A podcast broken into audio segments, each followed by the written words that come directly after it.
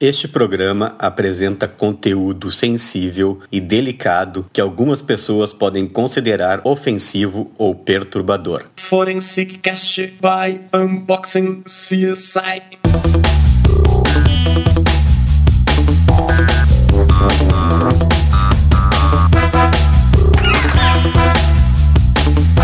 Olá, estamos começando o Forensic Cast, uma produção Unboxing CSI. Eu sou o perito criminal Eduardo Lima Silva.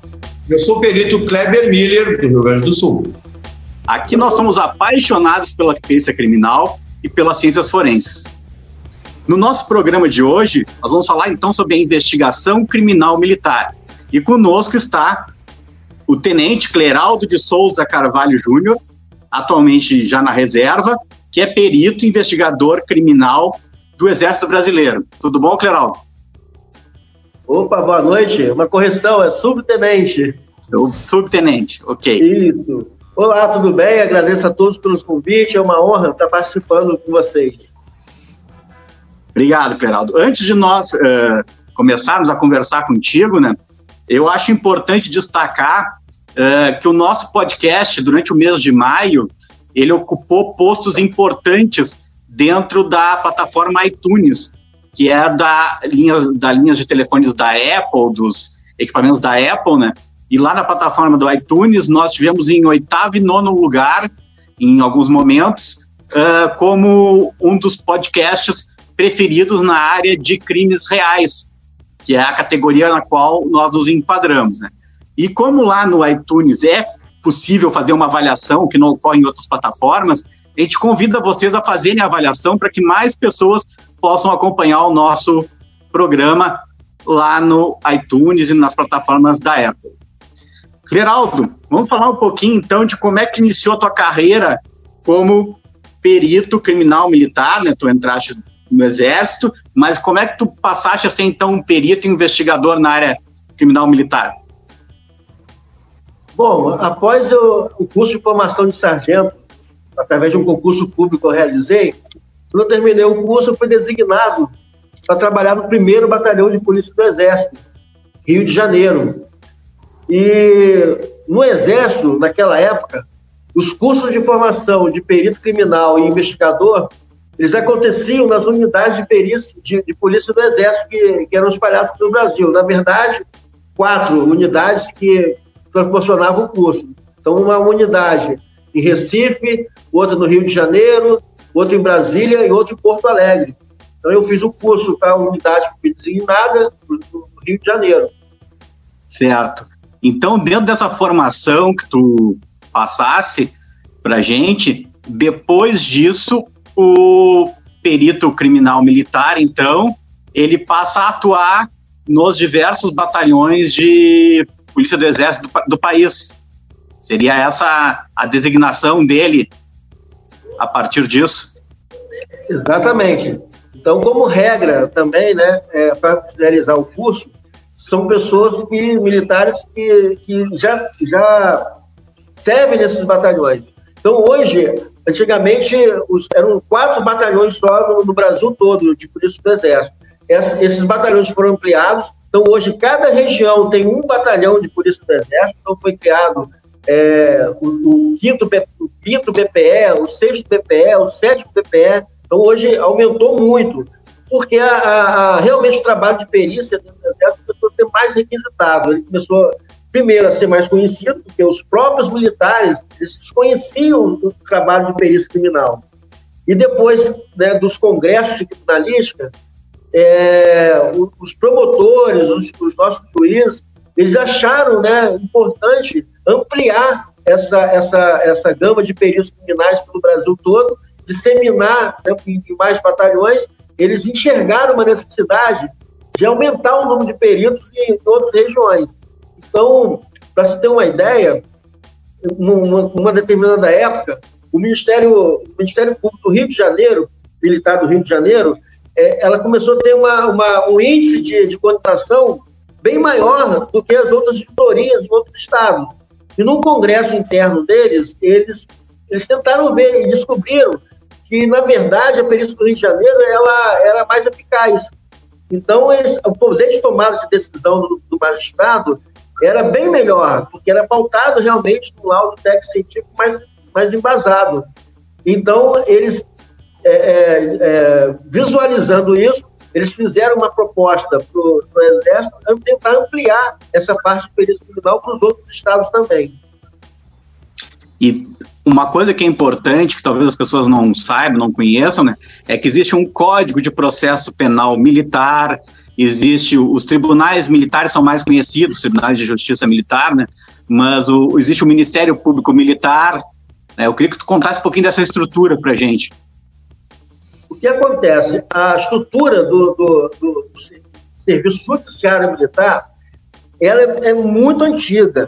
Então, para você ter uma ideia, é, o Tribunal de Justiça Militar é considerado é, um tribunal de exceção. O que é um tribunal de exceção? Ele funciona, né? ele, ele é permanente há mais de 200 anos. Coisa que não ocorreu com outros tribunais. Alguns outros tribunais eles se fizeram de acordo com o regime de governo, então, desde a época do Império até os dias atuais, então, parlamentarismo, presidencialismo, então houve uma modificação, até na nomenclatura desses, desses órgãos, dos outros órgãos de justiça. Mas no caso do Supremo Tribunal Militar, nunca houve uma mudança né, nesse, nessa, nessa estrutura. Sim, houve uma adaptação ou outra internamente, mas é considerado um tribunal de exceção, ou seja, nunca foi mudado, e ele, ele é regido por leis específicas. Então, a, a, a nossa carta magna, né, a nossa mãe, é realmente o Código de Processo Penal Militar e o Código Penal Militar, que realmente é, é, é equipara, é equiparado ao Código de Processo Civil, que é o Código Civil. E quais seriam assim, as principais diferenças que tu poderia destacar né, dentro dessa legislação? Entendi. É o que acontece. A gente atua em missões de paz pela ONU. E a gente atua também como perito da ONU. E os casos são diversos. Hoje em dia, você tem que realmente, se precisar em, em assuntos voltados para aquilo que vai acontecer no meio militar. Então, não adianta você querer adentrar em outra área. Primeiro, nossa legislação só permite fazer perícia para o meio militar. Então, é, você é nomeado, perito criminal, pelo, pelo, é nomeado em determinado caso pelo comandante do batalhão, e todo o seu, o seu trabalho ele, ele vai acabar nas mãos do chefe militar. Tem aquela coisa que muita gente acha assim, ah, é, mas será que não há influência do superior hierárquico, no caso da, da, da, da, do regime de hierarquia dentro do exército? Eu digo absolutamente que não. Existiu sim no passado uma pequena tentativa de influência, mas que foi logo sanado, inclusive depois do nosso congresso, com aproximação maior com o Ministério Público Militar. Então, por que, que não existe essa influência do superior hierárquico é, no trabalho do período criminal militar? Porque a partir do momento que você é nomeado, você passa a ser o auxiliar direto do juiz. Então, você já está atrelado diretamente com o Ministério Público Militar. Então, se alguém, por acaso, inadvertidamente, quiser interferir de algum modo na nossa perícia, a gente logo aciona o Ministério Público Militar.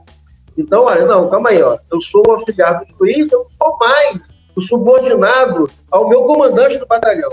Então, a partir do momento que ele me nomeia, eu sou nomeado pelo comandante do batalhão. Mas a partir do momento que eu sou nomeado por ele, eu não sou mais subordinado a ele na questão de perícia. Na questão de perícia, eu só converso diretamente com o juiz. Tu citaste aí né, a questão que vocês atuam também em missões de paz da ONU e tu tivesse uma experiência no Timor-Leste. Né? Que tu contasse para nós, então, um pouco dessa experiência lá no Timor-Leste, que tu ajudasse, inclusive, a estruturar a perícia lá, né?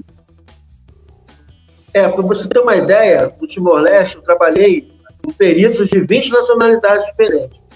É, mais precisamente com os portugueses, que estavam, eu fiquei é, numa base portuguesa, então, nós tínhamos peritos australianos, peritos filipinos, peritos é, americanos. E a nossa perícia, é, é, lá no Timor-Leste, ela começou muito bem pela uma preparação anterior. Então, quais são os casos que mais acontecem né, no, no, no ambiente de, em que você vai de um pós-guerra? Então, é, você se preocupava muito em achar locais de genocídio, é, artefatos que eram deixados para trás, então, é, campos minados, então existia lá uma equipe de peritos na área de disseminagem que vinham da, da, da escola de, de instrução especializada. Então, que, uh, que época foi isso, posso... Cleral? Desculpa só te perguntar, que, que época foi isso? Foi 2001? Foi 2001. 2001, é, se não me engano. O que, o que tinha acontecido anteriormente lá no Timor-Leste que necessitou da chegada de vocês? O caso do Timor-Leste, ele era uma, o Timor-Leste era uma colônia portuguesa. E quando ela deixou de ser colônia portuguesa, quando ela ganhou a sua independência, é, a, a, região ela sempre foi tomada pelo, pela Indonésia. Então a Indonésia sempre dominou, dominou aquela região, a região asiática. O governo da Indonésia resolveu invadir o Timor-Leste e tomou conta de todo o Timor-Leste começou a cometer diversas atrocidades no, no Timor-Leste. Como é que a causa do Timor-Leste ficou conhecida? Então, lá tinha um bispo chamado Bispo Belo e o, o senhor chamado Ramos Horta. Então, os dois começaram a fazer uma empreitada, uma divulgada pelo mundo das atrocidades que aconteciam no Timor-Leste. Os dois, né, o doutor Ramos Horta e o Bispo Belo, eles, eles ganharam o Prêmio Nobel da Paz e chamaram a atenção da ONU. E a ONU, através de uma assembleia, decidiu intervir. Então, nessa intervenção da ONU, a, as primeiras equipes que foram para lá, né, é, ela foi comandada pelo, pelo Sérgio Vieira de Mello, que é, infelizmente acabou falecendo depois no, no Iraque. Mas o que, que acontece? Você, quando vai para um cenário desse de pós-guerra, para poder, é, fazendo parte de uma intervenção da ONU, você tem que dar, dar, dar atenção a determinados ramos da perícia. Então, o que se deu mais no Timor-Leste é você tentar ver é, locais de genocídio, que foi encontrado em diversas partes, você conseguir, consegue identificar os artefatos que foram utilizados pela Indonésia, então, muita arma que é, é proibida por convenção de, pela Convenção de Genebra, então você dá muita atenção a esses assuntos. É, identificar os gases que foram utilizados, você identificar os campos minados, desminar os campos, os campos que estão minados. Então, era uma equipe realmente voltada para isso inicialmente. E depois uma equipe investigativa que voltava, que era voltada para tentar descobrir os crimes cometidos, né? Para quem, qual foi, qual tipo de militar indonésio que cometeu determinado tipo de crime. Então, através de levantamento de testemunhas e você acionar a, a polícia indonésia para poder tentar identificar esse, esse, esse, essa pessoa que fez nessa atrocidade no Timor-Leste. Então, o trabalho da ONU foi muito bem feito naquela época. É, pelo não me engano, foram mais de 200 pessoas condenadas né, pelos seus crimes na Indonésia e alguns timorenses também que apoiaram os indonésios naquela época também tiveram suas, suas, seus julgamentos, suas punições. Então, o, o, o cenário que a gente vê no, no, uma perícia numa missão de paz é mais ou menos esse. E depois vocês também auxiliaram a estruturar lá a perícia do país, né? Sim, nós conseguimos, é, é, nós atuamos também nessa estrutura, tanto da perícia como da investigação. É, bem depois que acabou a missão de paz no Timor-Leste, é, alguns dos nossos investigadores, eu lembro aqui muito bem o, o investigador da, da Polícia do Exército, o Sargento Roberto, ele voltou para o Timor-Leste, ficou lá seis meses, abastecendo toda essa parte de, de investigação no Timor-Leste, dando apoio na estrutura do Exército Timorense né, com relação à parte de perícia e investigação. E pode, anos... pode falar, Cleber. Pode falar, Cleber. Não, assim, não, não, é que o, o Cleraldo teve outras experiências internacionais, né? Teve uma até que tu teve uns problemas aí, até de saúde, não foi, Cleraldo? Que tu, tu, tu não, é. na verdade, o problema de saúde que eu tive foi dentro mesmo do Brasil. Foi na época que eu Na Amazônia? É, exatamente. Amazônia. Então, é, é, inclusive, né, no ambiente amazônico, o tipo de perícia também é um pouco diferente, né? Você tem que é, se adaptar muito e realizar, e realizar uma, uma, uma perícia no ambiente que é calor, que você está suando o tempo todo, você, o tipo de amostra que você vai pegar, o tipo de luva que você vai utilizar, você acaba com a própria luva é, contaminando a amostra ou estragando a amostra. Então, existe é, é, alguns equipamentos hoje utilizados na área de perícia militar em, em ambiente amazônico e ele difere um pouco do, do, material que a gente costuma usar habitualmente. é, é, a gente fica muito molhado, então tem muita, é, muita operação na área de ribeirinha, então você para você se transportar de um, de, de um, de um lugar para outro, para chegar a um local de crime, você só consegue chegar através, através rio, você não consegue chegar de helicóptero, então você tem que pegar o rio, descer na embarcação, andar por dentro do céu, para chegar lá naquela determinada localidade que aconteceu o crime. Então é um ambiente meio diferente. Tanto é que agora os peritos que foram formados recentemente, estão fazendo um trabalho maravilhoso lá no, no, na selva e eles agora criaram um curso de perícia criminal adapta, em termos de adaptação à selva. Então, ele, inclusive lá no meu site tem lá uma matéria deles, né, algumas filmagens, é, eles é, que mostra eles fazendo esse tipo de treinamento de perícia no ambiente de selva. Ô, Cleraldo, outra coisa, é, eu, eu tenho um ah. tempo, é, eu tive um tempo militar, tu sabe, nós somos amigos uhum. de longa data, aí, a, estudei escola e tal, e na farda militar, e tem na tua foto aqui na tua farda militar, uhum. tem, são, existem várias medalhas, né, que ali é só uma parte da medalha, que é uma coisa do tempo, e tu tem vários brevês também, né, eu vejo na tua uhum. farda tu tem dois brevês aqui, eu acho que de PQD, e tu tem mais é, uns outros dois brevês, né, que o pessoal depois pode pesquisar, que eu estou vendo essa foto, talvez nem seja mais.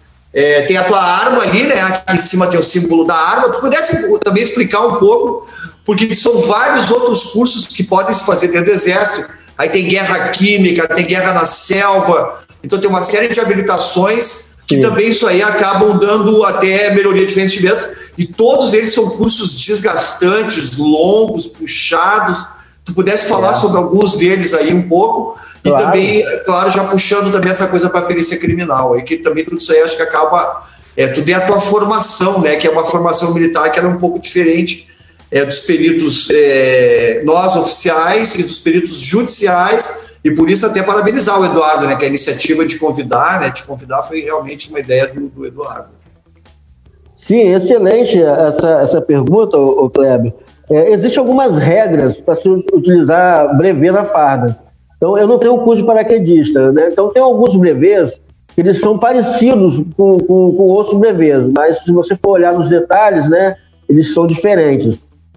O que acontece? Eu, os brevês que eu uso, um é do curso de polícia e o outro é do curso de, de, de perícia criminal. Então, de um lado, do outro lado, eu uso ali geralmente o brochezinho que é, que é da de missão de paz da ONU. Mas existe, né, de forma geral, uma regra para se utilizar o brevê no uniforme. Você não pode utilizar todos os brevês que você tem ou todas as medalhas que você tem no uniforme. Então, existe uma regra, e eu não me, ah, não me lembro muito bem agora, né, especificamente em detalhes, em cada tipo de regra, mas é, todo mundo que vai usar o brevê, ele vai lá, ó, dá uma olhadinha nesse, nessa, nessas regras e, e, vai ali e coloca o brevê no lugar certo. É então importante falar sobre o brevê mesmo, até mesmo porque eu vi numa reportagem há pouco tempo, me parece que um deputado desses que é federal, estadual, sei lá, é, criticou bre, um brevê de uma caveira, de, de uma caveira que estava com uma faca enterrada do nosso novo ministro lá da, da, da Justiça. E o cara falou assim: olha lá, o, o, o militar leva morte para as pessoas né, que estão tentando se recuperar de uma Covid. Foi o comentário que eu, que eu, que eu vi. Então, na verdade, essa pessoa não, não desconhece né, o sistema de prevenção. Aquele tipo de dever que, que o, o nosso ministro estava usando, apesar dele estar, não estar fardado, estar civil, também na regra pode ser, ser usado determinados tipos de broche no, no, no, no terno. Então, você tem, se tem um broche e vai utilizar no terno, você tem todo o direito, está dentro da regra, está dentro do, do, do, da regra de breveza. Então, ele foi usar esse brevê de, de faca na caveira, alguém interpretou mal. Na verdade, esse, esse, esse curso de esse brevê de caveira com uma, uma faca enterrada na, na, na caveira, ele remete ao curso de comandos. Então, é, Para se ter uma ideia de história de curso de comandos, né, na Segunda Guerra Mundial, os, os ingleses, os comandos ingleses, eles assim que eles conseguiam avançar no campo de batalha, numa dessas situações, eles se depararam com uma caveira que era, na verdade, um símbolo de morte do nazismo durante, no, campo de batalha. Então, como ele tinha atingido aquela posição, ele arrancou a faca que ele tinha e enterrou na cabeça dessa caveira. Isso, na verdade, era, era um, um gesto que ficou que, que significava é, o ganho sobre a morte, né? o ganho sobre, sobre o nazismo. Então, ele ficou famoso no mundo todo. Então, hoje, o, o, quem tem curso de comando né, e é brevetado com, com essa, esse brevet, que é a faca na caveira, na verdade, não significa que está levando morte a alguém, e sim pelo contrário. Ele está ganhando a vida, ele está libertando um, um, um, povo de uma coisa ruim. Então, a, a, a interpretação do bebê é essa, e não a que deram, né, que ah, o bebê está levando morte. Não, pelo contrário, o bebê está levando Leonardo, a vida. Muito interessante isso, e mas é importante explicar o que é o comando, né? Porque de repente as pessoas pensam que comando é liderança, Comando é um tipo de, de operação, né? Exatamente. O Comandos é um dos cursos mais difíceis do mundo. O Comando brasileiro é um dos cursos mais difíceis do mundo. Tanto é que alguns militares estrangeiros eles vêm é, realizar esse tipo de curso aqui no Brasil e eles não conseguem passar. Né? A maioria deles não consegue passar, chegar até o final do curso. Explica o que faz um comando. É, o comandos, por exemplo, ele faz. É, é, quem dá o curso de comandos, ele fica dentro das forças especiais. Então são cursos diferentes, operacionais diferentes, mas muito parecidos. Então nós temos as forças especiais e tem os comandos. Os, o, o comandos, ele. O soldado pode fazer, o sargento pode fazer. É, então é bem específico. Agora, o que faz o comando? Ele, ele, se infiltra num terreno inimigo. Eu não sei é, muito bem falar se de forma específica. Não, mas é só para a gente poder diferenciar, porque a palavra mas... comando em si é, parece você... uma questão de comandante, de liderança. É, mas não, na verdade, não, na verdade é uma operação especial. Tá na verdade, é um curso específico. Na verdade, desculpa, na verdade, é um curso específico né, de comandos que é bem idêntico ao Forças Especiais. Então, é, com a diferença ali de, de, de quem faz o curso e com a diferença de menos intensidade ou mais intensidade. O curso, o curso de cursos especiais é um pouco mais técnico, né? E, são, é, por exemplo, tem algumas regras. A pessoa para poder fazer tem que ser paraquedista, a pessoa para fazer o, o FE ele tem que ser também paraquedista avançado. Então ele tem uma série de outras regras. O comando não. O comando ele pode ser tanto paraquedista quanto não paraquedista.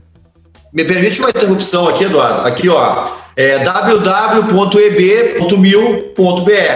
O curso de ações de comandos, ele habilita o oficial ao comando de destacamento de ações de comando, bem como o sargento liderar os diversos escalões que compõem esse DAC. Na Brigada de Operações Especiais, o DAC são partes integrantes das três companhias. As ações de comando, as ações de comando são operações de altíssimo risco, planejadas para serem executadas na retaguarda profunda de uma, uma tropa inimiga em ações remotas, hostis e em locais em que, em que não estejam sob controle de forças amigas. Além disso, os alvos comandos são de importante estratégia para que o país possa atingir seus objetivos militares ou mesmo políticos. Então, Bom, assim, Kleber, ó, isso mesmo. É... Vou, vou, dar um exemplo aqui, Kleber, antes de você, antes de você continuar, só um exemplo. É, no curso de comandos, uma vez, teve um, um, um oficial que ele morreu no curso de comandos. Então, toda vez né, que, o, que um militar morre, claro, entra a nossa perícia. Então, é, a gente faz o local né, de, de, dessa morte e muitos acabam morrendo ali por insolação, é, acaba tendo um problema ou outro, mas é, é, não é comum alguém morrer no curso de comandos ou no curso de forças especiais. Mas nós já tivemos alguns incidentes né, em que nós realizamos a perícia, uma, uma outra vez o mergulhador do curso de forças especiais, ele, ele se enrolou lá com, com, com o equipamento de mergulho dele, ele acabou morrendo afogado. Então acontece sim alguns, alguns incidentes em que a perícia atua com eles. Tanto é também na parte de paraquedismo. Então, quando às vezes ocorre algum tipo de problema e o, o paraquedista morre, então existe uma, uma, uma perícia por, por trás disso para identificar é, é, por que, que o paraquedas não foi aberto, é, qual foi o tipo de incidente que o paraquedas que ocorreu no paraquedas, por exemplo, tem paraquedas que dá meio oeste, tem paraquedas que charuta, quais foram os motivos que levaram o paraquedas a ficar daquele jeito, foi um problema de dobragem, o cara deixou de executar algum procedimento de segurança. Então existe uma, uma perícia voltada para isso. É interessante o pessoal ter dado uma olhada lá, foi o Dylan Araújo da Silva. um jovem de 20 anos, né, que Ponte de Lima, estava internado desde o domingo passado, que morreu, né, mas aqui, pelo que eu entendi, aqui foram problemas, é, outros é, indícios de rabdomiólise, outros problemas, né? Isso, rabdomiólise é uma coisa que acontece muito nesses tipos de curso. Tanto é que agora estão mudando a, a regra. Por exemplo, o aluno ele não pode levar suplemento vitamínico, ele não pode. Então, ou seja, existe uma série de restrições justamente por causa da rabdomiólise. Explica, explica o que, que se trata a radio, é, radiomiliose, né? Como é? Não, é, é, rabdo, é rabdomiliose. É rabdomiliose. É, a rabdomiliose, ela é uma, é uma. O corpo da pessoa, ela entra num estado de, de, de fraqueza tão grande e que desenvolve algumas feridas e que geralmente ataca o fígado. Então, é, isso é proveniente de muito cansaço, de, de muito esforço físico, aliado a, a, um, a, um, determinado tipo de alimentação. Então, o que eu tenho mais ou menos né, de ideia que é bem sucinta da rabdomiólise é nesse sentido. Eu já fiz uma, uma, uma, uma perícia uma vez de um, de um militar que ele alegou ter pegado rabdomiólise porque ele foi agredido durante as instruções. Então nós precisamos até uma reprodução simulada dessa, da, da, dessa possível agressão. Então, na verdade, não foi bem uma agressão, né? ele participou de uma oficina de lutas e realmente, como falei, o curso de comandos, né, ele, ele, é, ele é duro, é um dos cursos mais duros do mundo. Então, nesse, nesse curso de, de nessa, nesse curso de lutas, ele alega ter sido agredido de forma excessiva e que acabou levando a, a uma rabdomiólise, mas quando a gente vai fazendo ali a reprodução simulada, vai pegando as, todas as informações, você vê que não é bem a, a, aquela informação que está tá passando. Então a gente acaba fazendo esse tipo de trabalho também. Já fiz trabalhos umas três vezes no FE, é, o último trabalho que foi feito, que eu, me lembro, do, do, do, curso de comandos, houve uma patrulha no Rio de Janeiro e um militar foi atravessar uma, uma linha de trem. Existia, uma transposição de linha de trem e um deles acabou perdendo a vida na hora que o, o trem se movimentou, no, justamente na hora que ele estava passando. É, ele foi decapitado pelo trem, não foi eu que fiz a perícia, foram dois alunos meus que já eram, já, já, se, já tinham se tornado perito é, se não me engano, o sargento Hugo e o outro, acho que foi o Lennon, então no, foi o Bittencourt. Então eles, eles atuaram diretamente nesse caso. É claro que quando tem um caso assim, né, eles quando tem dúvida, eles acabam a gente falando por telefone, tirando todas as dúvidas, mas eles atuaram muito bem nesse caso. E é outro negócio, quando acontece um acidente no meio militar, existe uma série de responsabilidades. Então, quem que organizou o exercício? É, foi, foi dado ciência à ferrovia que estava acontecendo o exercício naquela área. É, então, existem outras complicações. Então, não é só o incidente em si. Então, você começa a fazer preparação e investigação desde quem começou a planejar o tipo de exercício para o curso de comandos.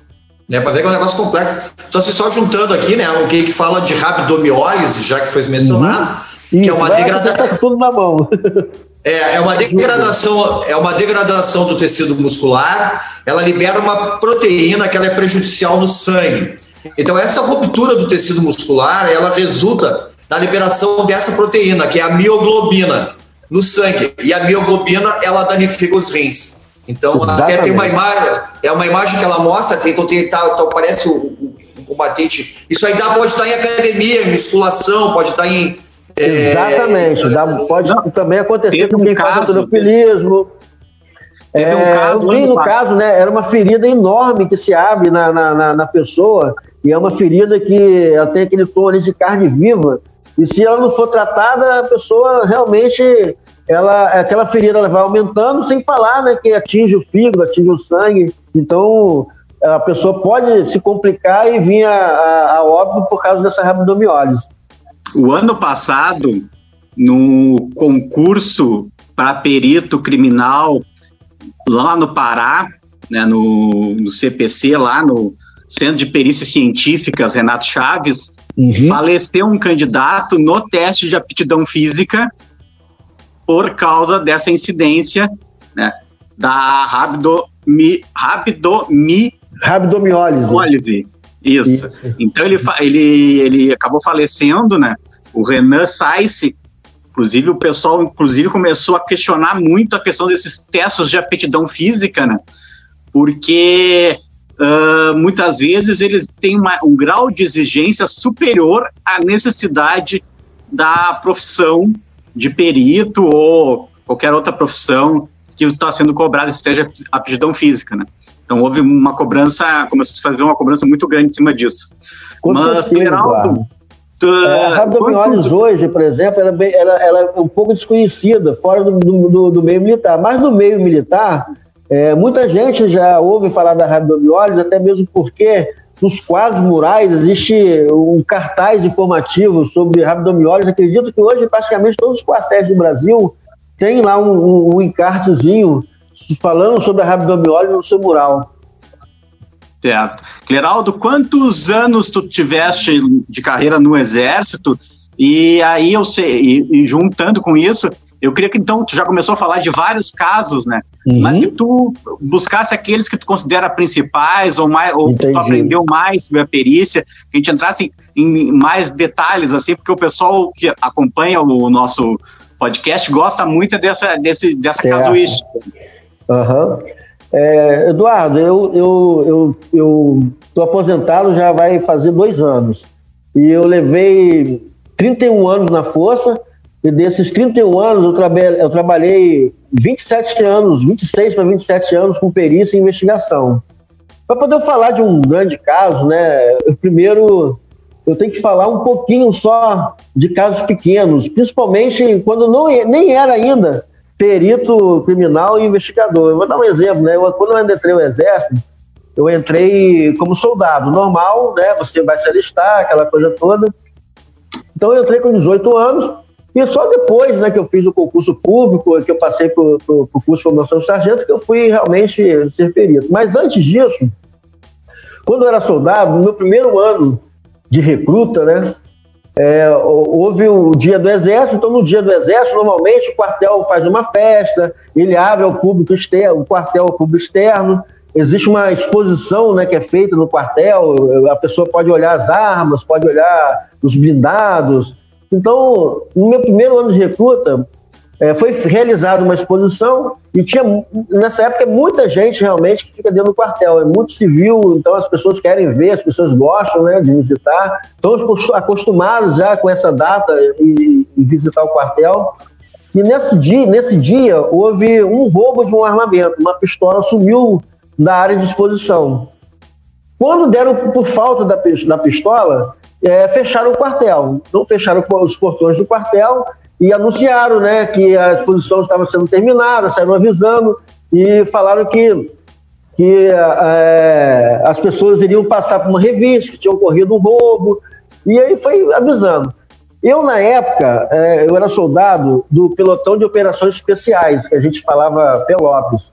Então, como tinha muita gente no quartel, o pessoal do serviço reservado, que é quem cuida inicialmente da parte de investigação do quartel, naquela época, né, cuidava da, da parte inicial de investigação, eles chamaram o pessoal do pelotão de operações especiais, que eles consideravam né, o nosso pelotão de operações especiais é, o, o, ideal para se fazer uma revista, nós tínhamos bastante treinamento de guerrilha, bastante treinamento de revista, então nós sabíamos fazer uma revista melhor do que os soldados de outros pelotões. Então, é, nós fomos colocados em, em, num ponto, numa alameda, e quando os civis fossem passando, eles iam sendo revistados. É, então, numa revista normal, de um armamento, uma pistola que, que some, você numa revista vai procurar o quê? Vai procurar uma pistola. Então, estava todo mundo fazendo a revista e procurando por uma pistola. E eu não. Na verdade, eu não, não estava realizando a revista procurando uma pistola.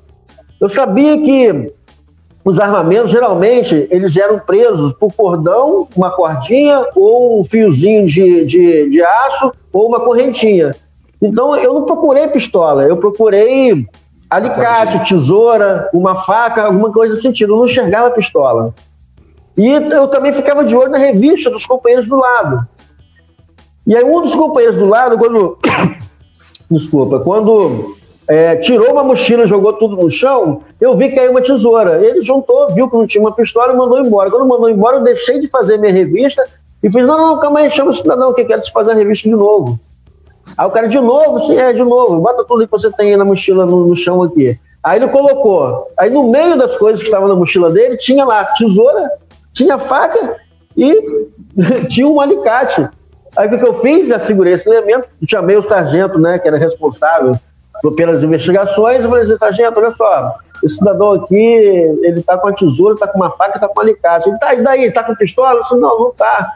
Mas só que é material que pode cortar o que estava preso na pistola. Aí ele acendeu aquela luz, opa, epa, é mesmo, soldado. Então vem cá, vamos, vamos conversar. Aí começou uma entrevista com esse soldado, com, esse, com esse cidadão, muito né? Bom. Muito e no bom. final de tudo, aquela época, né, uma entrevista muito bem feita, o cidadão soltou que ele participou realmente do roubo da pistola. E aí chegou lá a, a, a, a prisão né, do, do, do, dos suspeitos que realmente participaram do roubo, e foi comprovado, realmente foram eles, a pistola foi recuperada. Então, a partir daí, é, eles começaram a olhar assim, poxa, eu acho que o soldado tem um certo dom para investigação. E como eles estavam precisando de um datilógrafo na segunda sessão, eles me convidaram para poder fazer, trabalhar na segunda sessão, não com investigação, mas é, com a parte da datilografia, de todo o documento reservado. Então, eu comecei a fazer esse serviço. Um outro segundo caso, bem rápido, pequeno, a partir do momento que eu comecei a trabalhar na segunda sessão, foi um tal de um caso Salem Roger. Naquela época, os quartéis viviam um problema de ataque, as pessoas passavam, atiravam no quartel, é, gente querendo roubar armamento, parte do tráfico, aquela coisa toda. Então, existia uma, uma, uma, é, uma incidência muito grande naquela época disso. E tinha um, um, eles estavam investigando um tal de Salem Rod, e que esse Salem Rod ele pichava a, a, os muros do, da, da, cidade, dizendo que invadiu o quartel, dizendo que ia roubar armamento para dar tiro no, no prefeito, e então eles tentavam descobrir quem, é, quem era esse Rod. E às vezes, quando surgiu um, uma pichação nova, eles saíam da sessão para fotografar o que, que, o que, que ele estava dizendo e voltavam. Então, uma dessas saídas, eu estava lá, já tinha terminado meu serviço, eu comecei a olhar a parte do, do, do das fotografias. E eu virando a fotografia para lá, virando a fotografia para cá, virando cá, eu Salem Rod. E nessa vira, vira, vira, eu vi que de Salem Rod, de trás para frente, é, você lia Dornelas. E quando eles chegaram, eu falei assim, o, sargento, vocês procuram muito por Salem Rod e tal? Não é, ele fechou mais uma vez aqui, nós já tiramos a foto. Aí eu falei assim, não, dá uma olhadinha aqui, de repente vocês sempre procuraram por Salem Rod, mas acho que o nome desse cara não é Salem Rod, eu acho que é Dornelas. Ele mas por que, que é Dornelas? Não, porque você virando assim, lendo de trás para frente, é Dornelas. Será que se for procurar para algum Dornelas, não fica, de repente, no, no, diminui o campo de, de busca? Aí ele, porra, vamos ver. Aí assim foi feito. Foi criada uma busca por esses Dornelas e foi rápido. No mesmo dia, eles conseguiram achar o, o tal do Dornelas. Ah, muito então, na verdade, muito era um cidadão que era um perturbado mental, ele se vestia às vezes de roupa do exército e tal, aquela coisa toda, e saía pichando os muros. Então, quando começaram a buscar por Dornelas, foi fácil chegar nele. Mas é, é realmente era um doente mental, comprovadamente, um psiquiatra. Né? Então, não tinha muita coisa a ver, as coisas que ele, que ele falava, mas existia uma, uma certa preocupação. Então, são dois casos pequenos que eu gostaria realmente de, de, de, comentar, porque Excelente. eu nem sonhava em ser investigador, nem sonhava em ser perito nessa época, entendeu?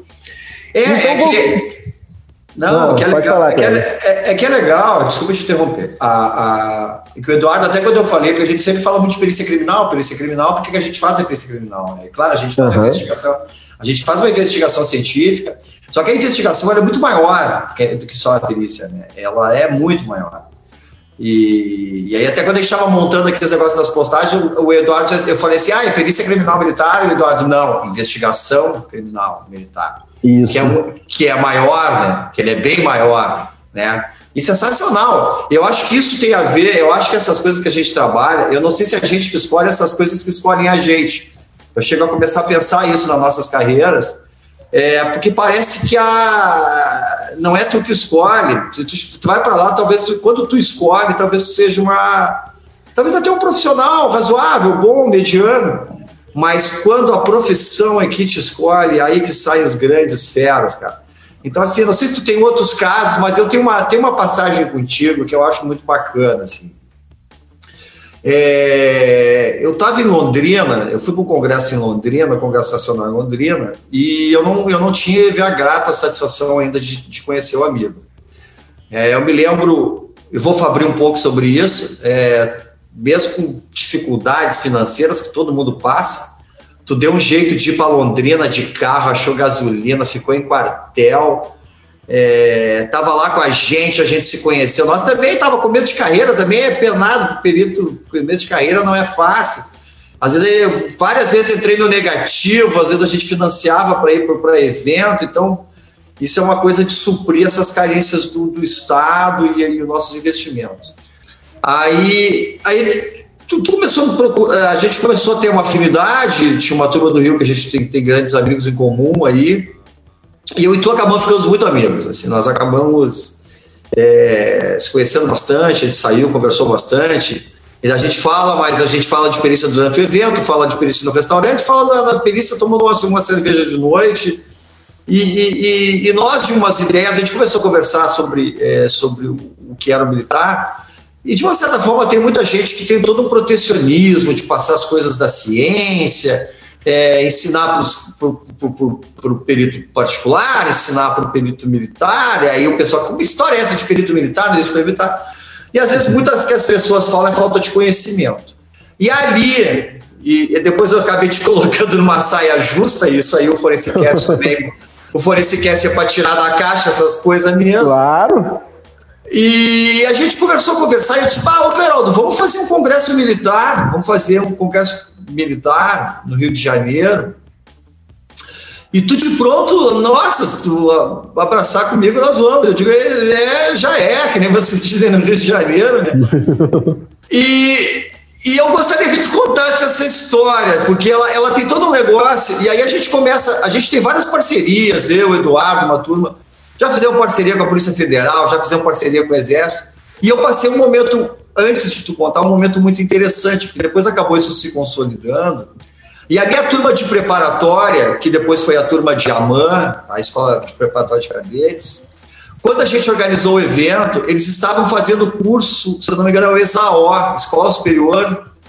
É, é ESAO, né? É o ESM. ESM? É ESAO, ESAO. É ESAO. É que tem uns cursos né, que os militares é, fazem. É, pra, é, de oficiais. E a ESM. É, já é o pessoal que é coronel e vai fazer para atingir o generalato. É, então, assim, tem alguns cursos que, que, que até os as pessoas não conhecem, que os militares têm que fazer, que se ele não fizer esse curso, ele não passa, às vezes, para galgar as novas, é, Isso, essas novas mesas. Essas, então, assim, o, o Exército tem toda uma coisa, uma capacitação muito forte, né? E aí nasceu uma ideia do Congresso Militar que a gente fez na Praia Vermelha. E aí Tu chegasse no Coronel, se não me engano, era o Coronel Silva, depois eu conheci Silva. o Coronel, Coronel Silva, e tinha uma turma lá, uns pica-fumo, que a gente brinca lá, que são os tenentes lá, não sei o que, não sei o que. E teve toda uma história desse congresso militar, e tem uma das pessoas que estava convidado e que estava dentro da van comigo, que hoje é ministro. E eu gostaria que tu contasse um pouco dessa história, que essas histórias que o pessoal gosta de ouvir no Forensicast, está contigo a palavra.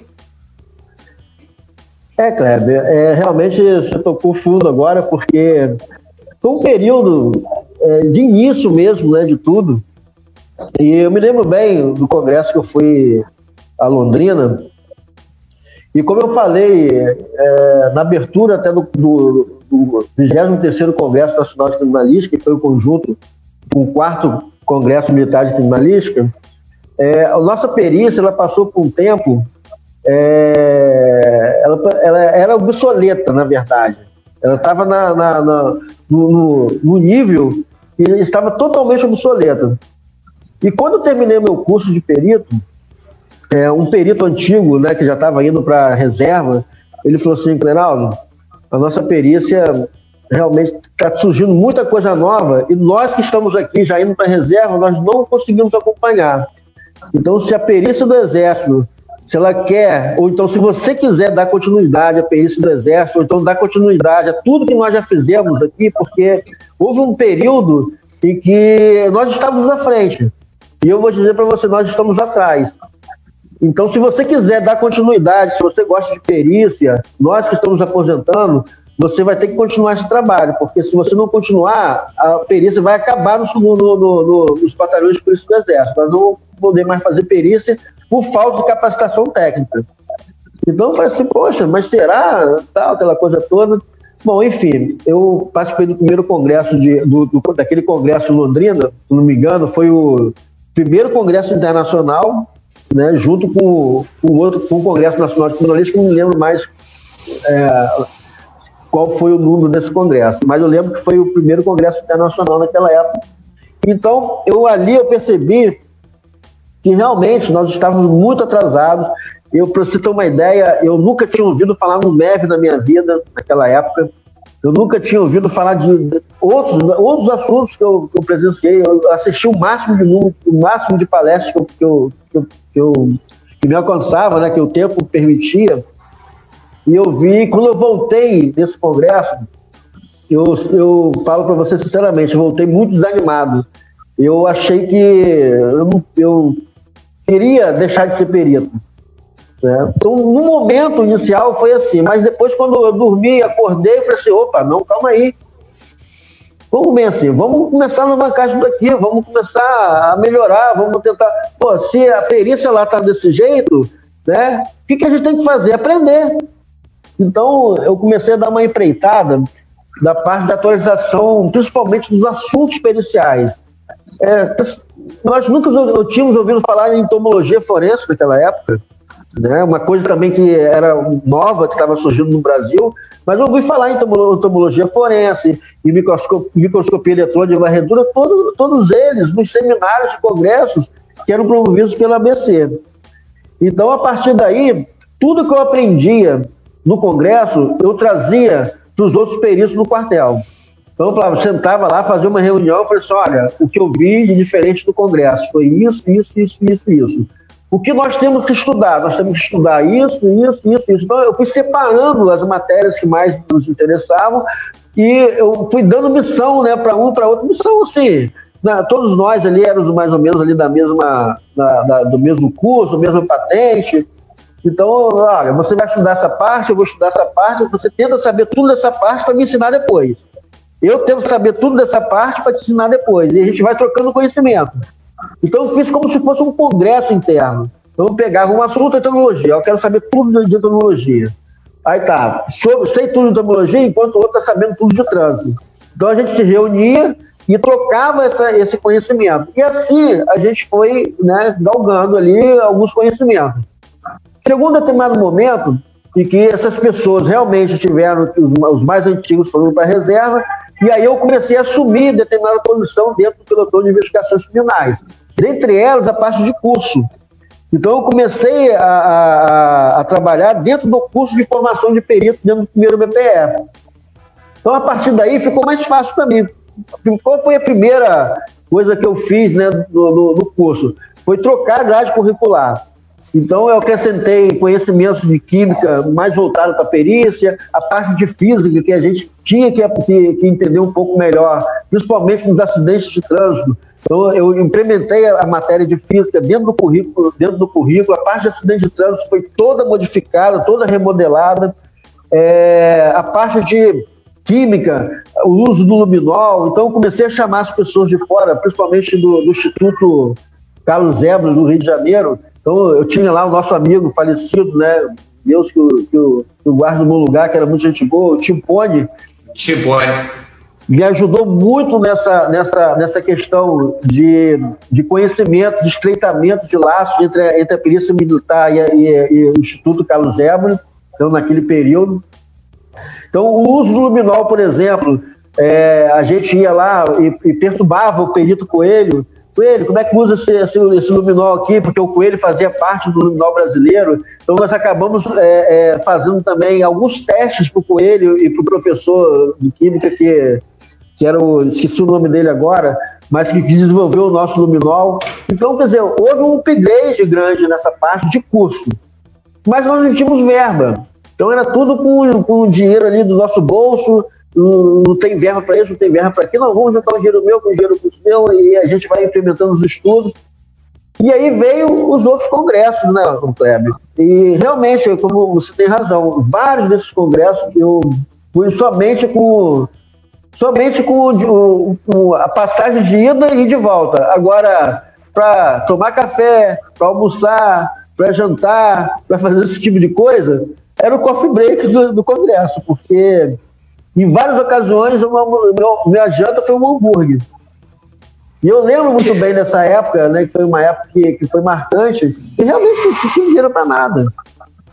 Não, e a realização do primeiro Congresso Militar? Eu me lembro que foi um projeto que a gente fez junto, né? A gente batalhou junto. Eu, Sim, eu te falei, eu te falei que, que, que, era só nos chamar, que, que a gente pagava até do bolso se precisasse para ir, é. mas a gente conseguiu uma força. Então tem várias autoridades, aí tem toda a história, né? Eu acho que isso, tem, tem, isso é uma história muito bacana de ser contada e que é o nosso primeiro Congresso Nacional Militar.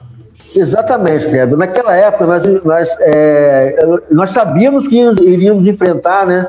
É, as pessoas que eram contrárias à perícia criminal militar que faziam parte da própria Associação Brasileira de Criminalística. Mas e você, por exemplo, foi uma pessoa que encorajou, e eu quero parabenizar o pessoal do Sul, porque o, nós tivemos um apoio total de, de, de representantes do Sul que compareceram em peso no Congresso, e na época, eu me lembro muito bem, que tentaram até um, um, uma espécie de boicote, né? a, a, ao Congresso Militar, mas eu sei que pessoas como você, como Eduardo, como Rodrigo, é, fizeram. Rodrigo Kleinobing, Rodrigo Kleinobing, Eduardo, Eduardo Lima Silva e Kleber. Então eu sei que vocês é, também foram muito, criticados para poder participar desse congresso, e, mas na verdade vocês que nos encorajaram. Né? Eu acho que sem o apoio de vocês, principalmente o apoio do Sul, né? Vou botar assim bem claro aqui, principalmente o apoio do Sul, que se movimentou com pessoas de outros estados, com conhecidos de vocês em outros estados, começou a disseminar a ideia do Congresso. Então, eu acho que realmente, sem vocês, eu acho que nós não teríamos realizado esse, esse evento e o sucesso que ele, que ele obteve se não fosse o apoio de vocês. É, foi um evento em que nós tivemos ali o nosso astronauta Marcos Pontes, nós tivemos seja, foi um sucesso. Mas para dar início realmente, é, e quando você ventilou essa ideia em um desses nossos encontros sobre o, o, Congresso, informar melhor né, as pessoas, os outros peritos sobre a perícia criminal militar, é que surgiu essa ideia, essa ideia foi fortalecida depois no Congresso de Belém, e lá em Belém, eu, junto com, na ocasião, o Tenente Raider, que hoje, não me engano, é coronel, mas eu, Tenente Rainer e o Sargento Railon, na época, é, nós começamos a conversar sobre, sobre, sobre o Congresso e eu levei a ideia né, que, que você já tinha já ventilado para a gente e nessa reunião nós tomamos coragem realmente para implementar. E nós implementamos e graças a Deus deu tudo certo, foi um grande sucesso. É, é, é, que, é que tem uma coisa que eu acredito, sabe o que é, Cleraldo? Assim, quando a gente a gente está do lado da verdade, da verdade, principalmente do lado do conhecimento, porque muitas pessoas elas falam sem ter o conhecimento. Então, o que, que aconteceu? Com a proximidade contigo, ah, é, e nós do Congresso, tu começou a me mostrar é, sobre a, essa legislação. Então, já existe uma legislação no Código de Processo Penal Militar que ela rege essas atividades, todas elas são, são, são regidas em lei. Então não tenho que, eu não tenho que discutir se o troço é lei. E, e, o que, que aconteceu? O Rodrigo Klinubing, que é uma outra, que teve há poucos dias aqui, que é, para mim é, é, um outro grande guerreiro da perícia que eu coloco desses, dessa turma do Rio Grande do Sul, tem vários, mas em especial o Eduardo e o Rodrigo, que nós somos grandes amigos. Também não é de graça que nós acabamos virando amigos, né? Também tá pelas lutas, sempre pelas lutas. Né? É, e o Rodrigo é, organizou o primeiro ajudou a organizar, o Eduardo também, o, e teve outras pessoas aqui, o seminário de engenharia da Associação Brasileira de Criminais. E mais, se eu não me engano, a tua palestra ela foi incluída na grade das palestras. Ah, foi incluída essa palestra. Aí que, aí que o bicho pegou. Porque aí, quando a gente colocou não só defender, defender a, a importância da perícia criminal militar, mas também colocar um perito criminal, militar, num evento da Associação Brasileira de Peritos Oficiais. Aí seria demais na época. Foi demais. E tinham membros da, do conselho sentados. Eu nunca vi membros do conselho, às vezes, é, assistirem palestras, às vezes eles assistem, mas eles estão muito envolvidos, é, principalmente com as reuniões em paralelo, de, de, de questões classistas da categoria, que tinham membros do conselho assistindo a tua palestra, no fundo da sala. Até para questionar. É, quando, quando começou a apresentar não só a parte da legislação, mas um trabalho sensacional que vocês fizeram de reprodução. Vocês peneiraram uma cena de crime. Vocês peneiraram. Foi a primeira vez que eu ouvi falar sobre uma equipe inteira fazer os lotes e peneirar uma cena de crime. É, não, é, não é uma cena, né? Ocorreu aquela morte, foi aquele, aquela, aquela, aquela munição que, que, que explodiu. Então, além de tudo, tu apresentou um trabalho assim, claro, as pessoas ah, não, eles têm uma casuística menor, mas, Tchê, tu tem uma casuística menor, mas tu te dedicou de uma maneira, e, e, não é sempre que a gente se dedica aos casos, mas quando tu consegue se dedicar num caso dessa forma como você, como tu fez, como vocês fizeram, e eu também enxergava uma coisa em vocês, a parte de balística.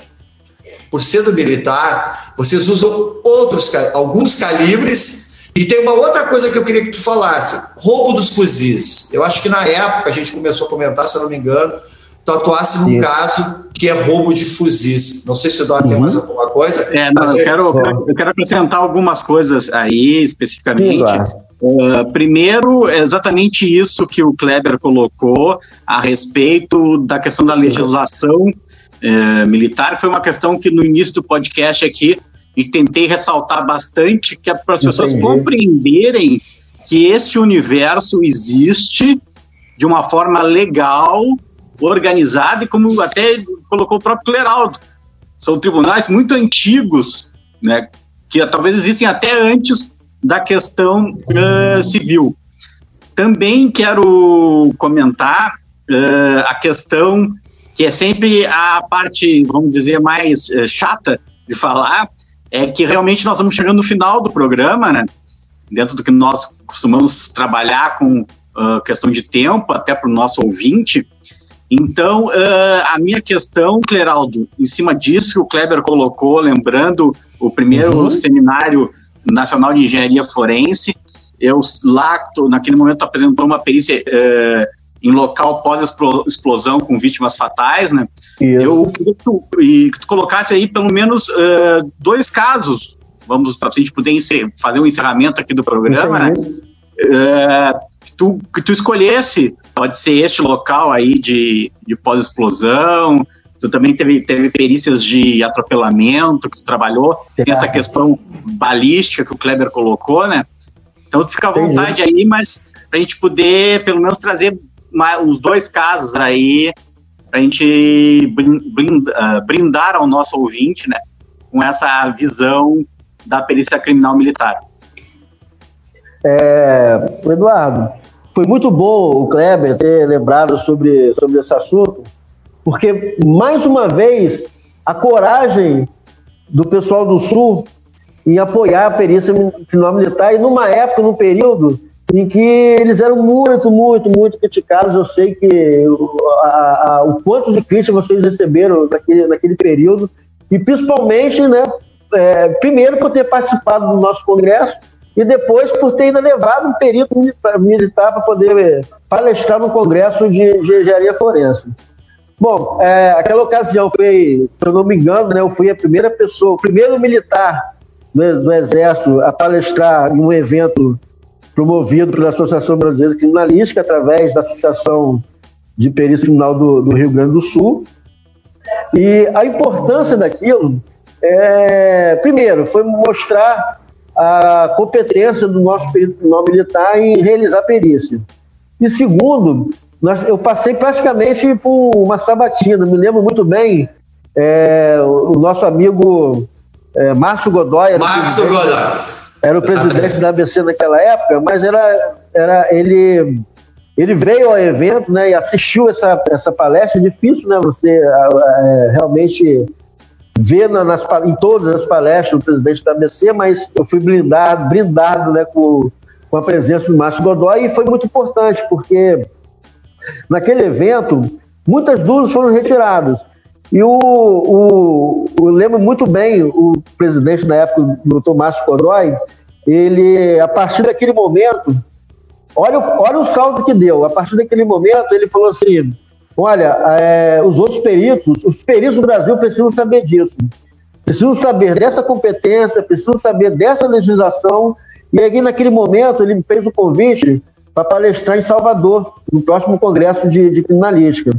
Então, a partir eu recebi o convite direto dele e o tema seria Perícia Criminal Militar Origem Amparo. Então, eu fui para Salvador e lá, nesse, nessa palestra de Perícia Criminal Origem Amparo, eu também passei por uma nova sabatina, porque estavam lá assistindo essa, essa palestra. O, o, praticamente cinco ou seis ex-presidentes da, da, da, Associação Brasileira Criminalística.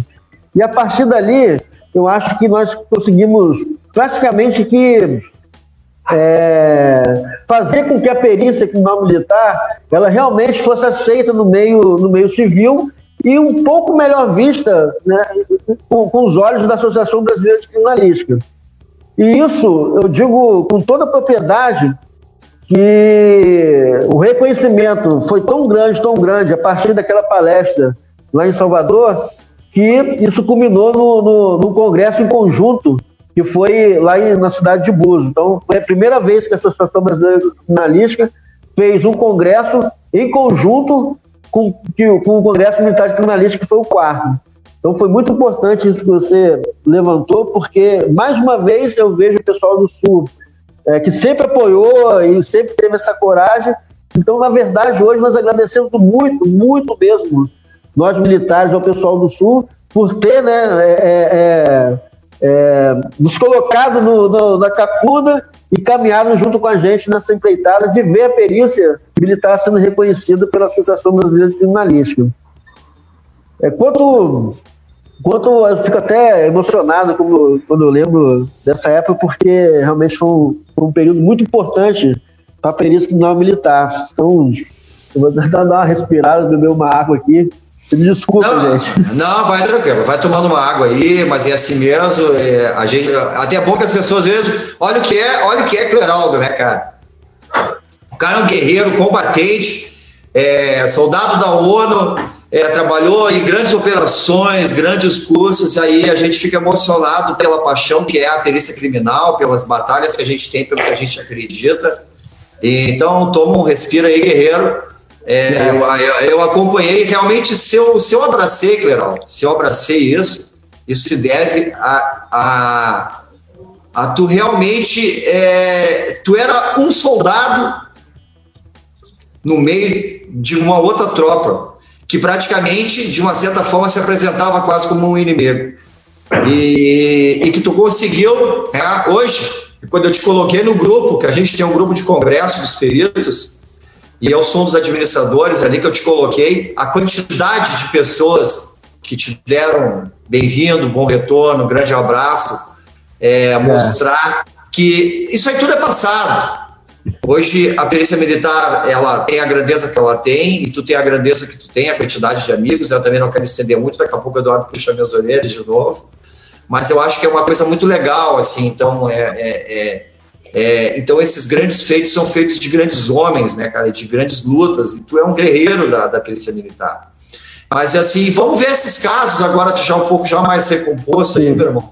É, aquele, essa coisa, o Rio tem muito problema, história de roubo de fuzil, aí tem outros casos aí, eu acho que, na época eu me lembro que tu estava bem envolvido com essa história do roubo dos fuzis. Sim, nós tivemos, nós tivemos uma grande operação do Exército na, no Rio de Janeiro, foi na época do roubo desses 10 fuzis, não me lembro mais o ano, mas foram roubo de, roubo de 10 fuzis e uma pistola. Eu vou contar bem, bem rápido né, esse caso, porque eu, na verdade o que eu quero contar é um, um outro caso mais para frente. Mas esse, esse, roubo do fuzil foi uma coisa que chamou muita atenção da mídia, né?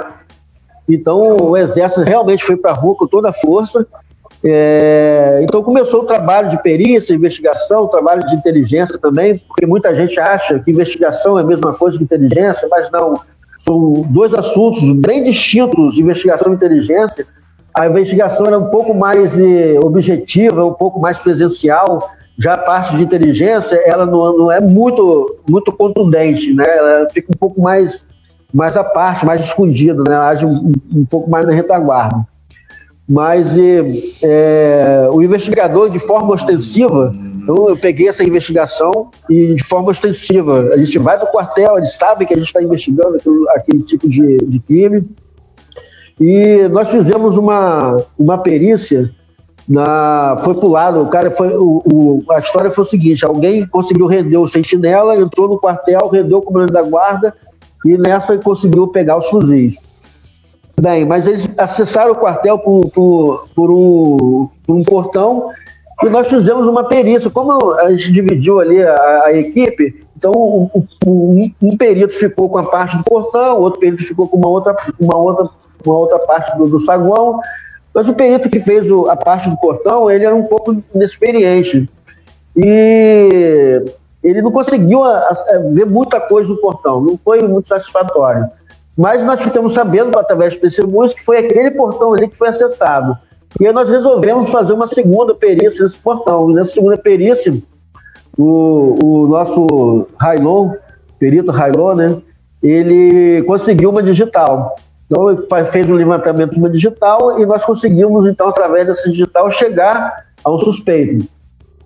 Esse suspeito ele foi logo preso, ele se tratava de um, de um ex-militar, então ele, ele se tinha servido naquele quartel, na época era o é, o estabelecimento central de transportes. Então ele já tinha servido lá, conhecia toda a rotina do quartel, ele conhecia né, toda a instalação e ele planejou o roubo e, e, executou. Então nós chegamos com facilidade dele, a, a, a ele com essa, com essa impressão digital levantada no, no, portão. E aí, uma vez ele preso, ele acabou confessando né, o, o crime, também ele apontou quem eram, quem eram os cúmplices. Um cúmplice a gente conseguiu é, prender, um outro cúmplice a gente não conseguiu prender, porque assim foi noticiado que alguém foi preso, ele já se premeditou, né? ele ele ele está foragido. E naquela, naquela, naquele caso tem uma, uma polêmica, porque enquanto a gente está trabalhando na perícia, na investigação é, é mais é, é ostensiva, fazendo as entrevistas, a companhia de inteligência né, também está lá fazendo o trabalho dela. E essas armas foram localizadas, foram recuperadas na Rocinha. Então, depois que a gente conseguiu, através das entrevistas desse, dessa primeira pessoa que foi presa, a, gente, a companhia de inteligência conseguiu chegar, as armas na, é, conseguiu chegar na Rocinha, levantar o local e recuperar as armas. Só que todas as armas estavam com o número raspado. Então chegaram, chegaram para a gente os fuzis raspados, nós nós fizemos o, o LAC, né, recebemos todo o material, só que a nossa bela mídia, né, que vocês já estão acostumados com ela, então a nossa bela mídia começou, começou a ventilar que os fuzis não eram os fuzis roubados, e que sim, o Exército arrumou outros fuzis e colocou no lugar, na, colocou na Rocinha, na, na comunidade da Rocinha, para dar um tipo de satisfação que, que recuperou o armamento. Ou seja, houve uma dúvida se realmente aqueles, aqueles armamentos eram do Exército ou não. Como eles estavam com o número raspado, a gente ia fazendo o levantamento do, do químico, né, metalográfico do, do material, é, veio uma ordem judicial dizendo que não era para os peritos, para os peritos do primeiro BPR realizar o levantamento metalográfico do, dos números da arma. Por quê? Porque eles queriam que um perito da Polícia Federal acompanhasse o trabalho. Ela ficar suspeita. Ou, ou, que, ou que realizasse o, o trabalho. Então, na época, no, no, Rio de Janeiro, alguém da, não lembra mais quem foi o nome da pessoa, um perito da Polícia Federal, ele, ele se apresentou lá no nosso quartel, já, já com, com, com, com o mandado, com o físico, tudo direitinho. E aí, a partir dali nós fizemos toda a perícia de levantamento, nós mesmos fizemos, e eles só acompanharam. Né? E, de, e depois eles deram lá o, o aval de que realmente foi feito o levantamento de forma correta, com a técnica correta. Ele confirmou os números que foram levantados e todos os números que nós levantamos, realmente é, nós conseguimos confirmar que os fuzis se tratavam daqueles que foram roubados no SCT. Nós temos um banco de dados com numeração de fuzil né, de, de, de todo mundo. Então, realmente, os números foram confirmados. Então, foi um Só caso só para registrar, foi o roubo se deu no dia 3 de março de 2006 uhum. e a recuperação no dia 14 de março. Né? Cerca de 10, 11 dias depois. 10, 11 dias por aí. E é importante ressaltar, olha, no mesmo caso, um exame papiloscópico né, e o exame metalográfico de recuperação da numeração dos fuzis. Raspado. Ah, e, as, e as áreas de competência, porque assim, ó, ele envolve a, a, Polícia do Rio de Janeiro, a Polícia Civil do Rio de Janeiro, a Perícia do Rio de Janeiro, de certa forma, Isso. envolve a, a, perícia militar, porque envolve os fuzis militares, e, e envolve. E a Polícia Federal, porque ele é transestadual, porque ele envolve. Exatamente. Ou seja, é, é, a, essa coisa das competências, e às vezes elas, elas meio que se sobrepõem, assim, só uma parte ainda do ponto de vista do entendimento aí. Exatamente. Bom, eu sei que a gente está com o horário já, já avançado, mas eu queria. Não, é, mais um dá, dá mais um, mais um dá. É, na verdade, comentar, comentar de, desse, desse. A gente tem vários casos de repercussão. Mas eu gostaria de, de, de relembrar esse caso especial, o porquê, né? Vou falar o porquê. Foi o caso do tiro de um homossexual, em um homossexual, uma parada gay em Copacabana. Então, esse homossexual, ele, ele adentrou uma mata que é, chega perto do quartel lá no Forte Copacabana e acabou os militares é, desferindo um tiro e atingindo esse, esse homossexual. Então foi um caso que repercutiu muito naquela época. Mas por que, que eu quero falar desse caso? Não, não o caso em si, de ter repercutido, não, mas que esse caso caiu com uma luva na minha mão. Uma luva de que jeito? É, eu sabia que eu já estava próximo a ir embora e ir para a reserva. E você, existia uma preocupação muito grande minha e, e deixar alguém lá com o mesmo tipo de dor que eu tinha para investigação. Para você ter uma ideia, é, tem até no meu vídeo lá de despedida da formatura a, a, leitura da referência religiosa em que, em que, em que leram. É, eu nunca, nunca perdi um caso de homicídio. Então, todos os casos de homicídio aos quais eu participei, todos eles chegaram, chegaram a uma solução, ou seja, criminoso identificado, criminoso é, julgado. Então é um índice assim que acho que pouca gente dentro do exército, acho que ninguém nunca dentro do exército trabalhando numa área de investigação num período tão longo quanto eu trabalhei chegou a esse índice. Já outras coisas, roubo, é, é, é outros casos né, de, de, envolvimento crime, eu já perdi, mas homicídio eu nunca perdi. Então, eu tinha muita preocupação em passar meu conhecimento para quem fosse ficar lá. Mas há muito tempo eu ficava, tipo, quem é o cara ideal para poder passar esse conhecimento? Quem é que vai tocar isso para frente? Então eu tinha muita preocupação. E não surgia um caso, porque eu ministrava as palestras, ministrava as aulas no curso de investigação, e principalmente na entrevista, eu tenho alguma coisa nova, que inclusive lá pelo, pelo nosso Congresso Internacional Online, eu falei alguma coisa sobre a técnica de entrevista, e teve é, algumas modificações que nós fomos fazendo dentro do Exército, e eu criei algumas coisas que realmente funcionam, estavam funcionando. E eu queria passar isso para alguém, e passava através de palestras, mas eu queria mostrar um caso real. E esse caso não aparecia, esse caso não aparecia. E quando surgiu esse caso do Forte Copacabana, eu falei assim, opa, é aqui. Então eu peguei, lá eu me lembro muito bem, o Sargento Lennon era o, a pessoa que provavelmente iria ficar no meu lugar na hora que eu fosse para a reserva, nessa parte de investigação. Ele também é perito, um excelente perito, mas ele tem um, um, um feeling para investigar, nossa, sensacional. Mas só que faltava aquela coisa, é, você mostrar na prática, você ver, é, o cara chegar para você e falar assim, caramba, o Cleraldo fez isso, funciona, é verdade, eu vi e eu vou fazer. Então, ele é participou dessa investigação. Uma coisa que eu nunca fiz, é uma regra que eu, que eu tinha, na, na, na, uma regra que eu sempre tive era fazer as entrevistas sempre sozinho, sem, sem ninguém por perto. E ao abrir a sessão, pessoal, lembra? Vou abrir a sessão porque eu quero que você veja como é como, que você identifique toda a fase da entrevista, todos os processos que eu empreguei ou que eu vou empregar, de acordo com a resposta de cada um. E ele acompanhou essa entrevista, Através dessa entrevista, nós conseguimos é, é, entender quem foi o suspeito. Nós conseguimos uma confissão desse suspeito empregando uma técnica de entrevista é, num processo correto para aquele, aquele tipo de, de, de, entrevista. Então, todas as fases foram identificadas, ele conseguiu identificar todas as, as fases, ele acompanhou. Nós conseguimos é, fazer uma, uma, uma, busca, por exemplo, vou dar um exemplo aqui na, na, na de processo de, de entrevista.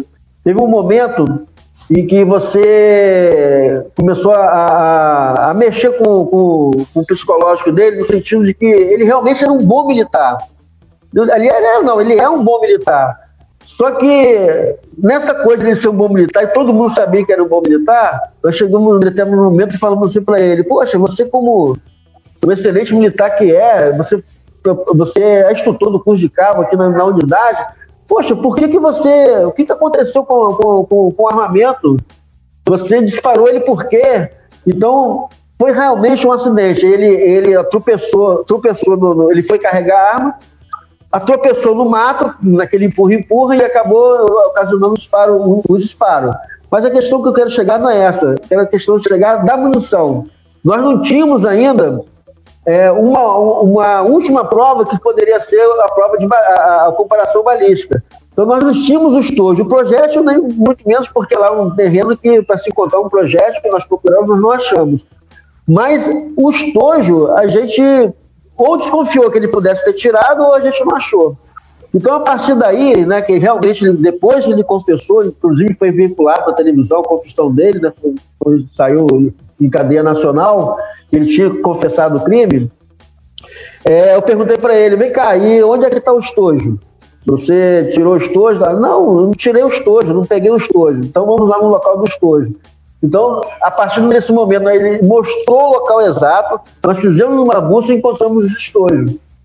Só que ele não sabia que a gente estava procurando o estojo. Na verdade, aí vem onde o filho do investigador, né? Ele ainda não sabe que a gente está buscando uma, uma prova de estojo que muito pouca gente sabe que a gente pode fazer comparação balística com estojo, sabe que se pode fazer mais pelo projétil. Então, na ideia dele, ele falou assim: não, vou levar eles no local, de, no local certinho, eles vão procurar o projétil à vontade, eu sei que não vai achar, né? E não vai ter prova de balística contra a minha pessoa de jeito nenhum. Só que, na verdade, a gente não queria o projétil, queria o, o, o estojo. E ele conseguiu levar a gente no local, nós achamos o estojo, enfim, é, ele é, isso aí. Não, isso aí até fazer, uma parte, até fazer uma parte bem curtinha para quem não é da área. O que, que acontece? Quando tu tem a munição completa, né, tu tem a parte. É, vamos supor que a gente pode dividir. Eu sei que ela, ela, ela, se divide em mais, tá? Mas vamos supor que a gente divida ela em duas partes. Tu tem uma parte ali onde está a pólvora, aquilo ali, que é o estojo. Isso. E com o projetil na ponta, o projetil e o estojo, a gente tem o cartucho. Isso. Então quando, tu, então, quando tu carrega a munição, tu tem um cartucho, que ele está completo. Depois uhum. que tu dispara, a única coisa que sai é aquela pontinha, que é o projetil. E o, e, e o, e o, e o estojo, o estojo fica, ele ejeta. Então, dependendo, ele ejeta, claro, algumas armas, né? Fuzil, sei lá, uhum. lá. E alguns revólver e outros, eles ficam dentro do. do, do, do Exatamente. Dentro, dentro do habitáculo ali. Então, assim, é, até para que as pessoas que estão ouvindo possam entender, né? Então, ou seja, a partir do momento que tu atirou, o projetil ele vai seguir nessa trajetória, vai atingir a vítima, mas aquilo é. que ele está jogando fora, ele ejeta para fora, que é o estojo. Só que ele tem uma marca de percussão, ele tem uma marca, uhum. ele, tem, ele tem o retorno que ele bate na culatra e tem o, o pino de percussão que também dá uma comparação micro, que dá uma comparação balística. Exatamente, não só pelas marcas de percussão, como também pelas marcas do extrator, né, que também é o extrator, o extrator também que ele puxa ali, né? Então são várias marcas que têm uma grande riqueza de campo é. de comparação. Excelente mas, caso, excelente. Mas o que eu quero chamar a atenção para esse caso é, foram os processos de entrevista que foram utilizados e que uma pessoa que poderia ficar no meu lugar nessa área de investigação, uma pessoa que eu acho que realmente tem um feeling na parte investigativa, é, ter acompanhado essa, essa, essas entrevistas e depois ter utilizado essa, essa, esse processo de entrevista nos casos dele. Então, é, foi uma coisa sensacional e que, na verdade, o, o, o Kleber e Eduardo, é, você deixar alguém para dar continuidade ao seu trabalho, é, é, um, é um motivo de, de muita. Foi o meu motivo de muita preocupação. Ah, muito legal, muito legal. Isso, Inclusive, assim... Kleber, você tinha me perguntado, não, agora no, no, a gente vai, vai. Vamos abrir o verbo logo. Eu, eu tinha muita preocupação realmente com isso. E chegou um determinado momento em que eu achava que essa pessoa não, não, que não ia aparecer essa pessoa. Eu coloquei na minha cabeça que eu não podia sair dali porque não tinha alguém para poder é, fazer a substituição. Carregar a bandeira. acabou me acarretando um problema de depressão. Né? Então, eu tive vários problemas, né? chegando já pertinho de, de um momento de, de, de realmente é, descansar, né? ir para reserva, se aposentar, aquela coisa toda. Eu tinha esse problema enorme. Quem viu o filme? Falar, realmente. Deixa eu é, comentar. Seria praticamente impossível. Eu que trabalhei com entrevistas com mentes criminosas durante muito tempo, tem um caso lá do Tenente Jones, que morreu no, também assassinado no Forte Copacabana, e que também foi sensacional. A gente conseguiu chegar à, à autoria do crime. Mas, assim, é, isso me gerou um problema. É até, é, é até bom a gente tocar nesse assunto, que eu lanço até um alerta para outros profissionais né, que possam está passando, ou que veio a passar por, por esse tipo de problema que eu passei, mas isso acarretou um problema de depressão e, e, e que ela piorou, foi só piorando né, de forma gradual. Mas, enfim, é, eu quero chamar a atenção para isso e eu agradeço hoje aos peritos que, e investigadores que ficaram no meu lugar, porque é, eles foram primordiais na minha recuperação. Primeiro, pela competência deles. Então, hoje, eu sei que os peritos criminais que desenvolvem trabalho de perícia no pelotão de investigações criminais do primeiro BPE, eles são extremamente competentes, eles são extremamente é, estudiosos, eles são meticulosos, então são, são coisas que, que é importante, né, para um perito... Acho que o Lennon está ali, não. O Lennon Não, então, eu, eu achava que não, tá, mas eles foram importantes nessa minha recuperação por demonstrar toda essa, essa competência. E a Deixa parte eu... de investigação também. É, quem assumiu a parte de investigação, tem hoje, né, desenvolve a parte de investigação, é, também o faz com extrema competência, e isso aliviou um pouco a, a, minha cabeça. Eu também tinha uma preocupação com o curso né, que é ministrado hoje na, na, na mas lá foi o primeiro lugar em, em, que eu deixei de ter preocupação. Primeiro porque quem criou o curso lá e, e o Major Alves é também uma pessoa sensacional, simples, competente, e ele colocou as pessoas certas naquele, naquele curso. Então ele Geraldo, deixa eu, deixa eu fez um trabalho muito bom e a gente acabou ficar Oi? Tá me ouvindo, Cleraldo? Tá me ouvindo? Tô, tô ouvindo. Deixa eu, te, deixa eu, te, interromper um pouquinho, tá? Primeiro, uh, fico feliz que estamos conversando contigo e vendo que tu tá recuperado aí, tá se sentindo bem, né? Uh, depois de ter enfrentado essa situação. Quero dizer que a gente já conheceu o, o Sargento Lennon lá no nosso uh, evento de criminalística que teve em Salvador no ano de 2018 na área de balística, locais de crimes, impressões patrulhares. Então conhecemos ele, já vimos a qualidade do trabalho que ele já está desenvolvendo lá, e não só ele, como, como outros colegas. Uh, também já tivemos contato com ele depois, posteriormente, em outro evento, que foi no Interforensics, em São Paulo, no ano passado, né? Então a gente sabe que essa, a gente já, a gente já tá, a gente já tá também em contato com essa nova geração aí, já criando laços, né? E sabe que esse pessoal é importante uh, eh, para a continuidade do trabalho que tu realmente, é, pelo menos para nós, é quase o patrono dessa, é. dessa atividade. Né? Agora, é patrono. Agora quero, eu quero, como te diz, nós estamos chegando no momento final. Eu queria que tu falasse um pouquinho o que que tu faz hoje, divulgasse então os teus meios de contato aí, o, o teu site, site comentou, né? Uh, para que depois a gente possa, uh, infelizmente, uh, terminar aqui o nosso podcast, mas com certeza, em algum outro momento a gente vai conversar, porque tem muito mais casos aí para tu contar para gente. Ok, claro, Eduardo, sim. É, Nossa, é uma, é uma emoção muito grande a gente participar né, e, e ver amigos de outrora. É, hoje, no Cleber Eduardo, eu trabalho com assistência técnica em processos criminais judiciais. Eu tenho realizado bastante trabalho nessa área. E eu tenho. A única coisa que eu tenho é, é nesses dois anos aí que eu fiquei meio sumido, me recuperando, é aquela coisa, é, entendendo né, o que é uma aposentadoria, eu, o que, que eu faço hoje? Né? Eu, primeiro, para mim é sexta-feira todo dia. Já começa por aí. Então, eu, hoje eu entendo dessa forma. Hoje é domingo? Não, hoje é sexta-feira. Hoje é segunda? Não, hoje é sexta-feira. Hoje é terça? Não, hoje é sexta-feira. Então, eu, como aposentado, eu sei que é para ver sexta-feira todo dia. E eu eterna... faço isso, ó. Só fico bebendo um chopinho, tomando vinho. Metendo, metendo a sexta-feira, pô. Só isso. Metendo a sexta-feira pro carioca para quebrar a firma. Né? Não, mas é muito legal, né? Então hoje.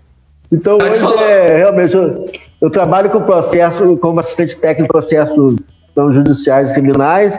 É, tem aparecido realmente muito trabalho nessa área. Eu tenho me surpreendido é, o quanto o nosso perito ele acaba cometendo equívocos. Eu tenho me deparado com, com laudos equivocados e que quero até chamar a atenção são laudos que você não consegue acompanhar o, o, tipo de exame que o perito fez, você não consegue acompanhar a metodologia que ele utilizou. Tem, eu já me deparei com laudos, por exemplo, não tem uma foto sequer, uma foto sequer. Então é, é, é meio complicado. Isso é, é realmente. É, eu, não, eu não gostaria que acontecesse isso no meio criminalístico, porque são coisas que você não vê, não, é nem um equívoco do perito. Tem determinados assuntos que é um desleixo mesmo. Porque se você. Se uma fotografia ela é no laudo pericial, ela te informa uma série de coisas, e a pessoa não tem, não tem capacidade de colocar uma foto no laudo, eu acredito que não seja porque ah, o, o órgão não ofereceu uma máquina de fotográfica. Não. Hoje eu acho que todo mundo tem condições hoje de tirar uma foto ao menos no celular. Com certeza. Então, eu, é, é, uma tristeza, porque eu tenho, no meio civil agora, né, me deparado muito com isso. É, são laudos que você não consegue fazer aqueles, aqueles itens de testabilidade, reprodutibilidade. Então, é, realmente é uma pena. Mas eu chamo a atenção para que os peritos hoje é, encarem o laudo pericial como se fosse uma obra de arte. Então, quando ele colocar todo o conteúdo no laudo, ele coloca como se estivesse fazendo uma obra de arte. E dê atenção à parte metodológica, é, à parte de fotografias, dê atenção à parte de reprodutibilidade, à parte de testabilidade, e que ofereça condições para qualquer outro profissional entender o que ele fez e testar o que ele fez. Certo? E eu tenho um site, a única coisa que eu tenho é um site que chama, é, o site é Cleraldo, é, desculpa, é peritocleraldo.com. Então, no site peritocleraldo.com você vai ter lá uma série de informações. Cleraldo com L, né? Sobre Perito Cleraldo. Peritocleraldo.com.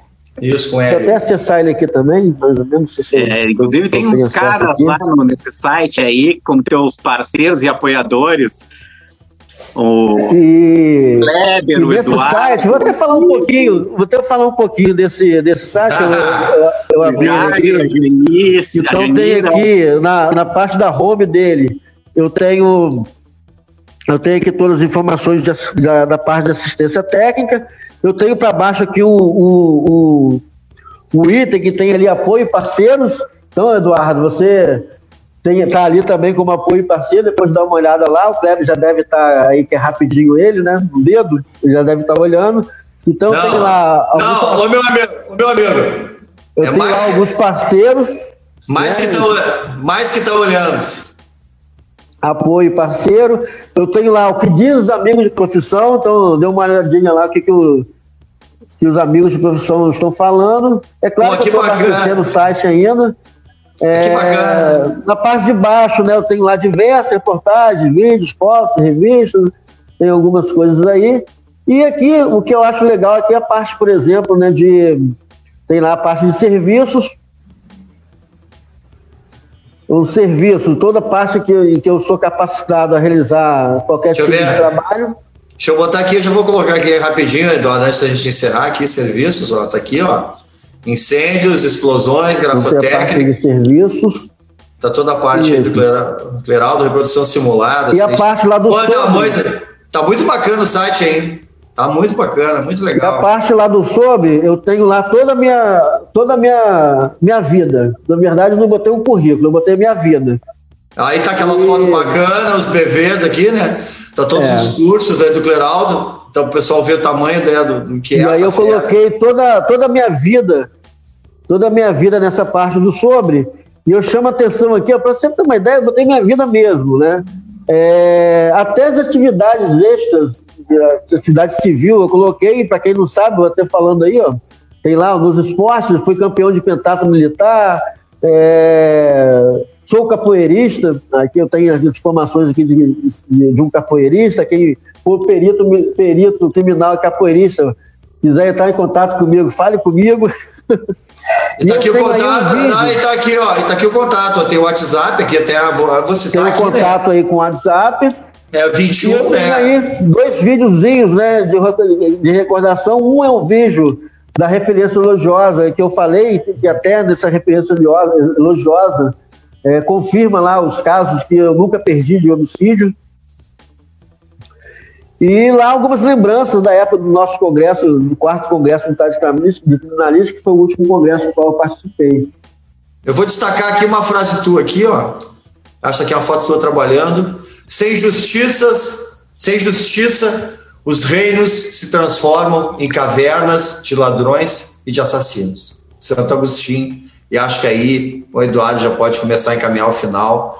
Tchê, assim, ó, eu tô também emocionado eu vendo assim o trabalho que tu fez, a, a tua batalha aí com a tua mulher, é, a tua carreira aí brilhando, eu acho que um cara é, assim que, que, que, realmente merece todo o nosso respeito, que merece todo o nosso apoio. E pode saber que a gente continua lá apoiando essas pessoas que tu deixou, quem dera que todo mundo tivesse essa cabeça que tu tem, é, de querer não só repassar o conhecimento, mas também que se mantenha esse teu legado. Então eu vou deixar com o Eduardo aí, eu já estou assim, olha, profundamente. Kleber, uh, Cleraldo, que acho que deixasse muitas mensagens importantes aí no nosso nossa conversa, inclusive a tua explanação final aí a respeito da tua atividade hoje, o que tu está enxergando da perícia, uh, que eu acho que também é importante que a gente faça esse alerta, né? Porque a qualidade do nosso trabalho ela afeta as pessoas, e eu sempre gosto de citar isso, que foi algo que eu aprendi no meu curso de formação uh, com o Perito Toqueto. A gente afeta, primeiro, a vida das pessoas. Quando não afeta diretamente a vida das pessoas, a gente está afetando o patrimônio das pessoas. E quando a gente não está afetando o patrimônio das pessoas, a gente está afetando a liberdade das pessoas. Então a gente afeta uh, profundamente a realidade de cada um que vai ser o objeto, alvo, uh, recebedor daquele trabalho que nós realizamos. Bem, uh, antes de finalizar mesmo, gostaria aqui de ressaltar mais uma vez quem nos acompanha nas plataformas da Apple, né, no iTunes principalmente, se puder avaliar o nosso programa lá, nós agradecemos, porque nós uh, temos conseguido boas colocações no ranking lá de podcasts de crimes reais, né? Uh, tendo, inclusive, em duas oportunidades, estado entre os 10 mais ouvidos do Brasil lá no iTunes. Aqui nós somos apaixonados pela perícia criminal e pelas ciências forenses. Eu sou o perito Eduardo Lima Silva. Eu sou o perito Kleber Miller, direto do Rio Grande do Sul. E nós tivemos aqui com o nosso grande amigo, subtenente do Exército, perito, investigador criminal militar, Cleraldo de Souza Carvalho Júnior. Muito obrigado, Cleraldo. Ok, obrigado, eu que agradeço a todos. Até a próxima. Esse foi o Forenscast, uma produção Unbox CSI. Forensic Cast by Unboxing CSI.